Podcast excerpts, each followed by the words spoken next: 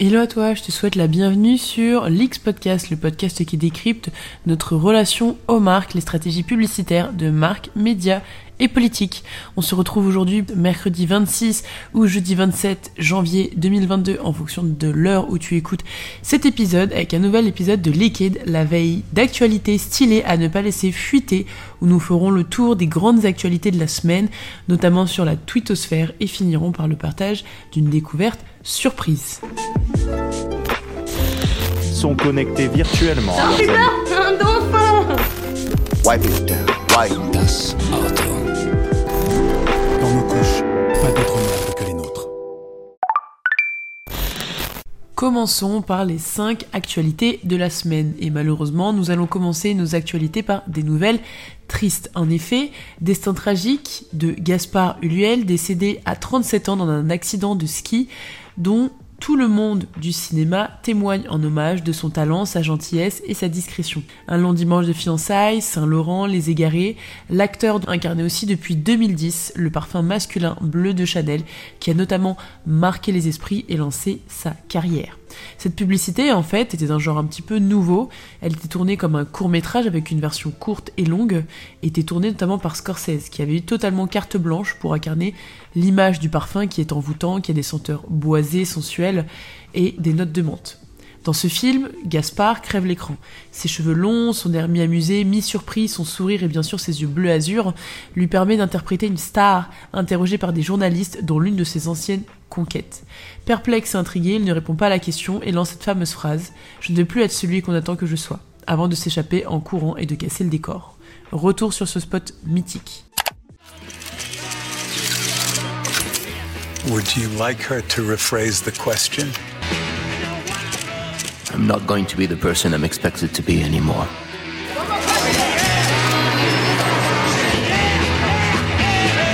Bien expected. Bleu de Chanel. Après l'absence de Virgil Abloh, nouvelle absence dans la sphère de la mode qui a fait l'effet d'une bombe. En effet, le grand couturier français Thierry Mugler est décédé dimanche dernier. Mugler, c'est un style vraiment identifiable, une hyper-féminité, parfois critiquée, des silhouettes épurées pour les unes, une modernité particulière pour les hommes, pour les autres, et une renommée en 90, notamment avec son premier défilé haute couture au Ritz à Paris, des défilés spectaculaires, un classique olfactif avec Angèle en 92, etc. Pour la petite histoire, Mugler est né à Strasbourg en 48, le couturier crée alors sa première collection Café de Paris en 73. Dès l'année suivante, en 74, il crée sa propre marque à son nom et ouvre sa première boutique à Paris, Place des Victoires, en 78. En difficulté financière, à la fin de la décennie, la maison Thierry Mugler est rachetée par le groupe Clarins, qui met fin à la haute couture en 2003.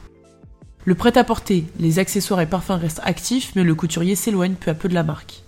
Près de 20 ans après avoir quitté l'industrie de la mode, Mugler, qui a entre-temps adopté Manfred comme nouveau premier prénom, revient sur le devant de la scène avec une renaissance en 2019, avec des collaborations avec des stars comme Kim Kardashian au Gala, des couvertures de magazines, habillant Cardi B au Grammy Award, etc.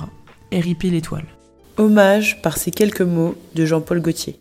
Bon, je suis très triste parce que c'est quelqu'un bon, que je connaissais bien et euh, avec qui j'avais des très bonnes relations. On ne se déteste pas comme ça dans la mode. Ça, c'était Thierry avant, à la fin. Et après, il est devenu tout à fait quelqu'un d'autre. Là, c'est une jolie image photo de lui. Je l'ai connu à ses débuts, quoi. On s'est connus, on est à peu près presque de la même génération. Oui, bah, on est de la même génération. Et donc, euh, voilà, j'admirais son travail, grand talent, grande rigueur complètement perfectionniste, qu'il a un style très précis. Donc, si vous voulez, on reconnaît même à une surpiqûre que c'est du Thierry Mugler, vous voyez On reconnaît à plein de choses que c'est c'est lui, c'est lui qui l'a fait, et- parce qu'il a un style. Ça, c'est une chose rare, parce qu'il y en a beaucoup qui suivent les tendances et qui font... Lui, c'était pas un suiveur de tendances, il faisait ses propres tendances et son style. On continue sur la sphère de l'art, mais cette fois-ci de l'art numérique, puisqu'en effet la tendance des NFT continue de cartonner. On en parlait sur TikTok et on va en parler bientôt sur le podcast. Donc je t'invite vraiment à t'abonner puisqu'on travaille sur un gros sujet dessus. Puisque l'NFT ce n'est pas qu'un sujet euh, tendance, mais c'est un gros sujet euh, qui nous permet de réfléchir à des, problématiques pour l'avenir, notamment de traçabilité, mais passons. Puisqu'aujourd'hui, cette fois-ci, ce n'est pas Gucci, ce n'est pas des maisons de luxe ou des marques de mode ou des marques de sportwear comme Adidas ou Nike, mais cette fois-ci, c'est Picasso, ou du moins ses héritiers qui ont décidé de transformer une œuvre en actif numérique en s'associant avec la société d'investissement artistique Artemundi pour offrir des actions de propriété fractionnées d'un de ces tableaux qui n'a pas été montré publiquement. Il s'agit de Fillette au béret. J'ai mis également sur Instagram une image pour que tu puisses voir à quoi ça ressemble. Et chaque part sera vendue 6000 dollars. L'ensemble des actions valoriseront l'œuvre à plus de 3,68 millions de dollars. Les actions seront émises via la technologie blockchain permettant à une grande variété d'investisseurs d'être propriétaires et de profiter de l'œuvre d'art. C'est intéressant parce que cette actualité permet de réfléchir à futur, au futur de l'art actuel, mais surtout passé. Qu'est-ce qui va se passer? Est-ce qu'un jour Mona Lisa sera aussi vendue en NFT Par qui? Comment? Quelle propriété? Que des questions qu'on répondra ou on essaiera de répondre avec un spécialiste au travers de notre épisode dédié.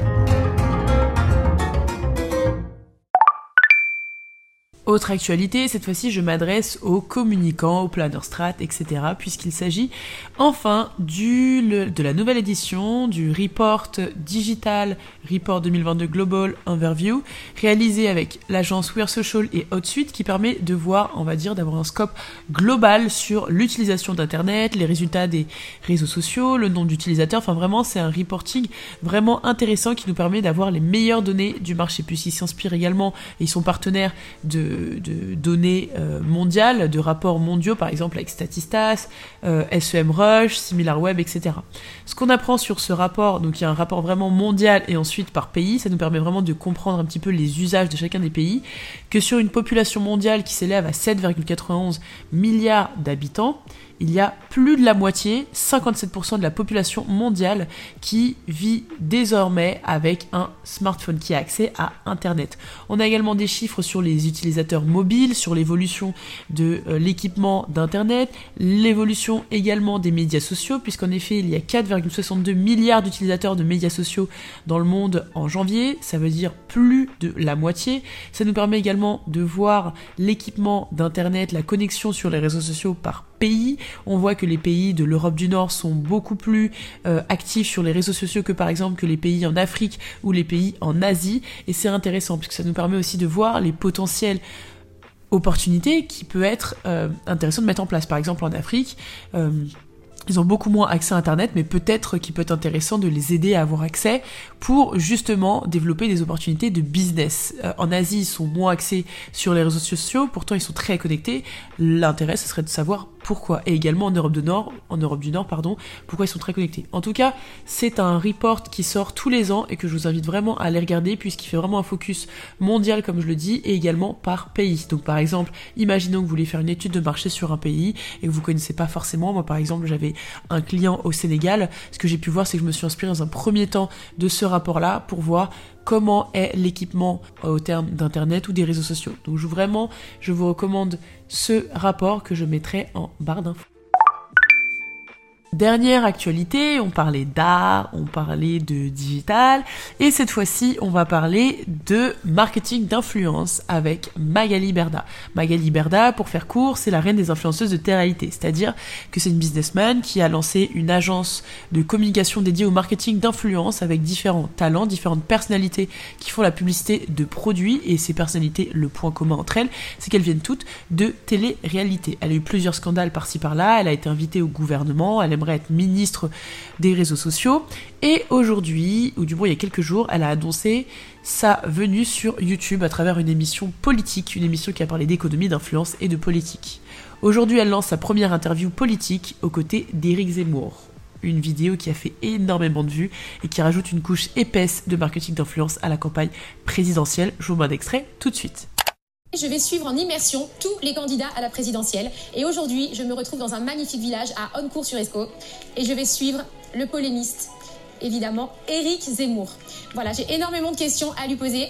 Et je pense que ça va passionner beaucoup de monde. Donc je sais que cette vidéo va certainement faire très très polémique parce que je pense que personne ne s'y attend. Même moi, je ne m'y attends pas, mais je suis là. Allez, suivez-moi souvent vous êtes raciste. Les gens disent ça. Euh, beaucoup de jeunes issus de l'immigration euh, nous suivent, nous influenceurs, et beaucoup d'influenceurs aussi sont issus de l'immigration. Moi-même, je suis issue de l'immigration. Vous avez envie de leur dire quoi?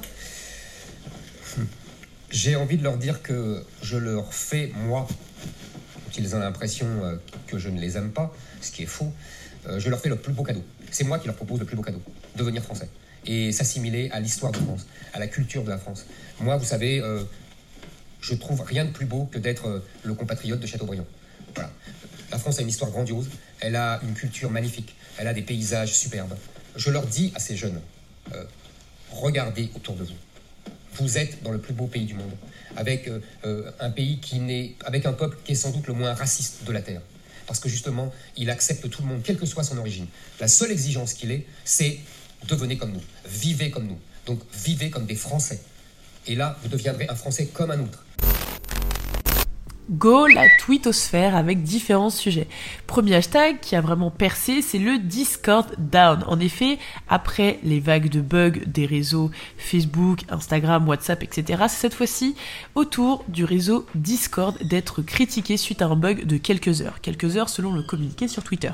Ce qui est intéressant vis à, à ce bug-là, c'est de voir vraiment le rapport, euh, la dépendance à ce réseau, puisque je crois que c'est l'une des, des premiers bugs, on va dire, mondial.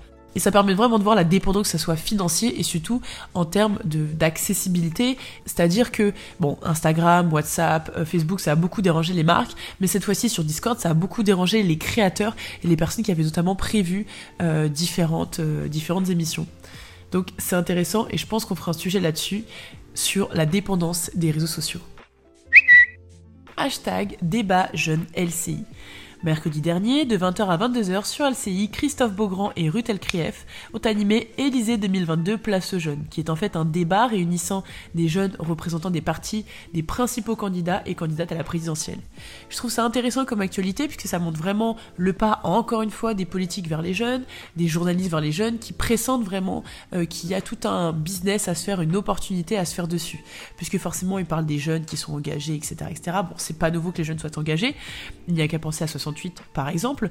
Néanmoins, je trouve ça intéressant puisqu'il y a plusieurs politiques qui vont sur TikTok, comme Mélenchon, plusieurs, ou même le, ministre de- des Transports, euh, plusieurs politiques comme le Éric Zemmour qui va sur la chaîne de Magali Berda. Cette fois-ci, les journalistes qui s'intéressent aux jeunes. Euh, il y a également eu la polémique autour de Élysée euh, App, qui est une app qui permet de, matcher un petit peu ses préférences politiques pour voir quel est le candidat qui reflète au mieux notre notre préférence. D'ailleurs, on n'en a pas parlé sur le, sur l'X pour l'instant, puisqu'on prépare un gros sujet, puisqu'il y a eu apparemment une fuite des données et qu'il y a une maîtrise euh, de la crise de communication qui a été faite, et c'est intéressant de, de voir dessus. Mais en tout cas, le hashtag débat jeune LCI, il est toujours intéressant, puisqu'LCI est une chaîne assez vieillissante et que ramener les jeunes dessus veut dire vraiment quelque chose concernant l'ambiance globale de la politique qui aimerait que les jeunes votent davantage en 2022. CI s'intéresse ce soir aux préoccupations des plus jeunes et aux propositions des candidats à la présidentielle pour eux. Les jeunes pensent-ils différemment de leurs aînés? Ont-ils une façon différente d'aborder la politique? Sont-ils moins langue de bois, plus cash? En tout cas, ils se plaignent souvent de ne pas avoir assez la parole. Alors justement, ce soir, route, place aux jeunes. Effectivement, ce qui a guidé le sommaire de notre soirée, eh bien, c'est cette étude IFOP sur les attentes des jeunes et le livre de Frédéric Dabi, La fracture.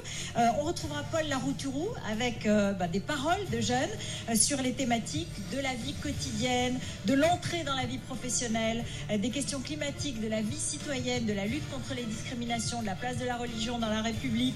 Et vous allez voir, ce sont des questions sur lesquelles ils abordent assez différemment les choses, très différemment parfois, que leurs aînés. 10 000 euros par mois. Donc ces gens-là, on va leur supprimer. Ils auront 26 ans, 27 ans, on va leur supprimer le- leur impôt sur revenu. Tandis qu'il y a des gens Les qui plus sont, pauvres, ils le il y a des gens pas. qui sont en train de travailler. il y a- Il y a des gens qui ont 45 ans, qui ont trois enfants, qui, qui, eux doivent le payer. Donc il y a une sorte de démagogie par rapport à Et ça. dernière est assez réponse de- d'Alexander Nicolic, et après on passe à il y a au chapitre suivant. 79% des, France- des, des jeunes Français de 21 à 30 ans qui rêvent de partir à l'étranger. Oui, ceux qui, on doit tout faire pour ceux qui, euh, qui font des, parfois des grandes études, qui, réussissent, qui veulent réussir professionnellement. On doit tout faire. C'est la possibilité qui doit lui être offerte. Et ça, c'est ce que nous défendons euh, euh, ardemment. Et puis ensuite, chacun fait son choix en liberté. Par contre, ce que nous n'acceptons pas et ce que le président de la République n'accepte pas, ce sont les dérives.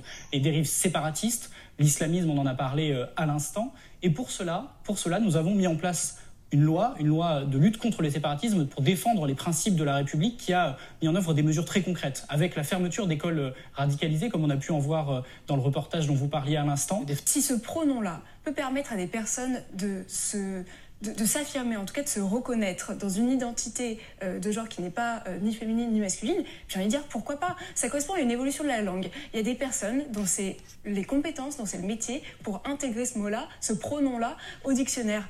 Dont acte, j'ai envie de dire, euh, enfin franchement, ça enlève des droits à qui Et ça dérange qui en fait, c'est ça que vous dites ça, dérange qui? Ça dérange qui? Et puis, moi, on met le couteau sous la gorge à personne pour l'employer. Enfin, je, voilà, on, Alors, pronom voilà. NRF 2022. NRF 2022, c'est le salon du retail qui se tient chaque année à New York, qui permet de montrer les grandes innovations, les conférences liées au milieu du retail, au milieu de la boutique, comment réinventer le magasin, comment réinventer la relation client. Et c'est toujours intéressant puisque ça nous permet de voir aux États-Unis, d'avoir un scope global au niveau mondial.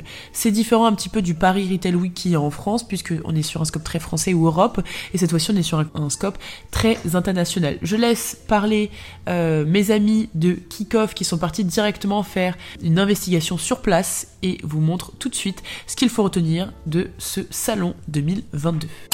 La NRF, c'est le salon incontournable des retailers et e-commerçants dans le monde.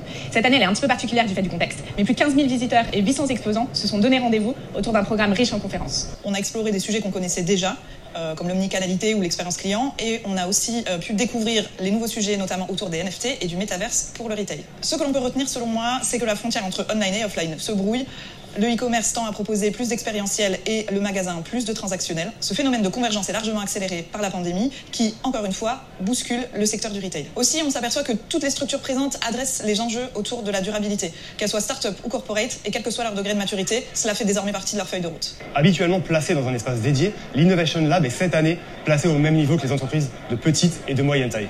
Parmi les thématiques fortes, on retrouve le paiement, la livraison du dernier kilomètre, mais également tout ce qui tourne autour de la durabilité. Parmi les startups qui nous ont marqué sur le paiement, Machine est une des startups les plus innovantes. Grâce à son service de self-checkout miniaturisé, la technologie permet de scanner jusqu'à 12 produits en simultané. Le paiement est ainsi grandement accéléré puisqu'il ne prend plus que 5 à 10 secondes. EcoCart, startup hébergée par le lab SAP, propose quant à elle une compensation carbone via des micro-dons à la fin du processus de paiement. Notre avis, c'est quand même que ça fait peser cette charge de paiement aux consommateurs et le système reste à améliorer, mais c'est intéressant de noter que ces innovations sont présentes sur le salon hashtag César 2022. Quels films français ont marqué l'année 2022 et recevront en conséquence l'approbation de l'Académie des Césars? C'est ce que nous avons découvert cette semaine puisque la liste des nominations pour la prochaine cérémonie a été dévoilée mercredi dernier sur le site de l'Académie des Arts et Techniques au cinéma. L'annonce des nominations pour la 47e cérémonie des Césars se fait moins d'un mois avant l'événement. Ce dernier se tiendra le 25 février 2022. Comme chaque année, la cérémonie de remise de prix du meilleur du cinéma français sera d'ailleurs retransmise en clair et en direct sur Canal+, et Europe 1 dès 21h. Au total, Illusion perdue domine avec 15 nominations et fait figure de grand favori de l'année 2022. Il est suivi par Annette, 11 nominations, Aline, 10 nominations et Bac 7 nominations. Titane, Palme d'Or au dernier festival de Cannes, n'a récolté que 4 nominations et ne figure pas dans la liste du César du meilleur film. Extrait tout site d'Illusion perdue. J'aimerais beaucoup inviter quelqu'un. Il nous vient d'Angoulême. Lucien de Rubempré, pour vous servir. Pour lui, la poésie est une chose sacrée. Une sorte de religion intime folie de partir ensemble. Paris. J'ai besoin de travailler, monsieur. Je respecte énormément le métier de journaliste. Et tu crois que c'est quoi mon métier? Vous éclairez les gens sur euh, l'art. Le monde. mon métier, c'est d'enrichir les actionnaires du journal. Notre ligne éditoriale sera simple.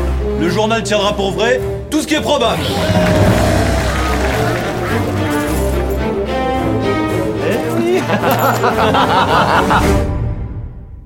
Je sais qu'il vaut mieux que cela. Vous croyez?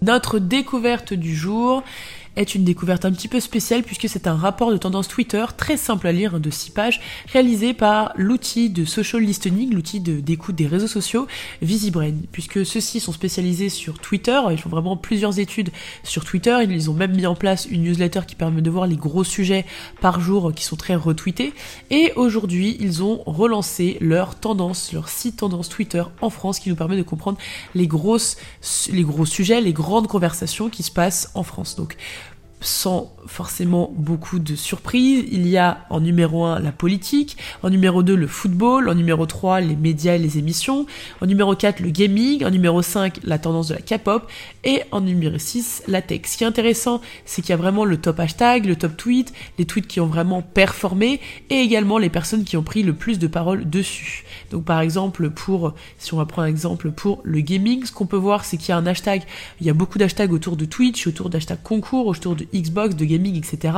Que le stop hashtag c'était un concours de rebeux d'éther, qu'il y a des top tweets, que le gaming et les marques sont beaucoup drivés par les concours et la créativité de certains, euh, certaines marques comme PlayStation.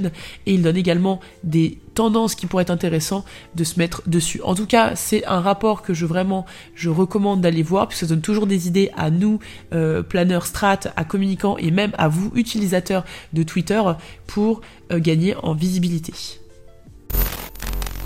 Comment ne pas terminer notre épisode de Liquide en promouvant le dernier épisode que nous avons réalisé avec l'agence Rébellion, avec Aude Legris, directrice des stratégies de Rébellion avec qui nous avons pu parler de des nouvelles identités. C'est-à-dire que dans une ère post-MeToo, où la féminité, la trop-féminité est critiquée, la trop-masculinité est peu valorisée, comment s'adresser à nos cibles de communication. Est-ce que la segmentation par CSP, par genre, par âge existe? Est-ce qu'on peut pas réinventer un petit peu cette segmentation-là?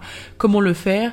Cas pratique, genderwashing, etc. On en parle dans le dernier épisode que je vous invite vraiment à réécouter et je vous mets un tout de suite ça fait peur aux marques parce que tout de suite on va devoir être dans la surreprésentation euh, d'origine ethnique ou d'âge ou autre et que c'est un challenge qui est très très difficile encore une fois à mettre en place au niveau de la communication et au niveau de la réalité produit. Ça parle aussi de diversité, d'inclusivité aussi du handicap, de tout un tas de situations plus spécifiques qui sont extrêmement importantes aussi à représenter aujourd'hui. Mais en réalité il y a une palette hyper large pour les marques de venir jouer dans le terrain de l'inclusivité sans forcément être parfaite. C'est un petit peu comme le sustainable ou le durable. On ne peut pas être parfait là-dedans, on ne peut pas euh, tout de suite euh, proposer une solution idéale et on ne peut pas se taire et ne rien faire non plus. On voit au niveau culturel qu'il y a plein de choses qui bougent aussi là-dedans, euh, des rappeurs qui revendiquent soit leur homosexualité, soit leur sensibilité, soit les deux, soit qui justement revendiquent de pas être dans les carcans identitaires qu'on peut leur imposer il y a énormément d'artistes aussi qui l'ont fait là-dessus, où, euh, euh, on dénonce les abus d'une extrême virilité, ou en tout cas du cliché de la virilité, etc. C'est la fin de cet épisode de Liquide. On a un petit peu de retard en ce moment. On essaie de rattraper notre retard puisque actuellement je suis au Brésil et c'est vrai que c'est compliqué avec le décalage horaire de suivre les horaires. Mais je tiens le coup. J'espère que vous aimez toujours notre format et on revient très vite avec des nouvelles actualités et surtout les tendances 2022. Je, spoil un petit peu les tendances 2022. À très vite sur l'X et bonne journée.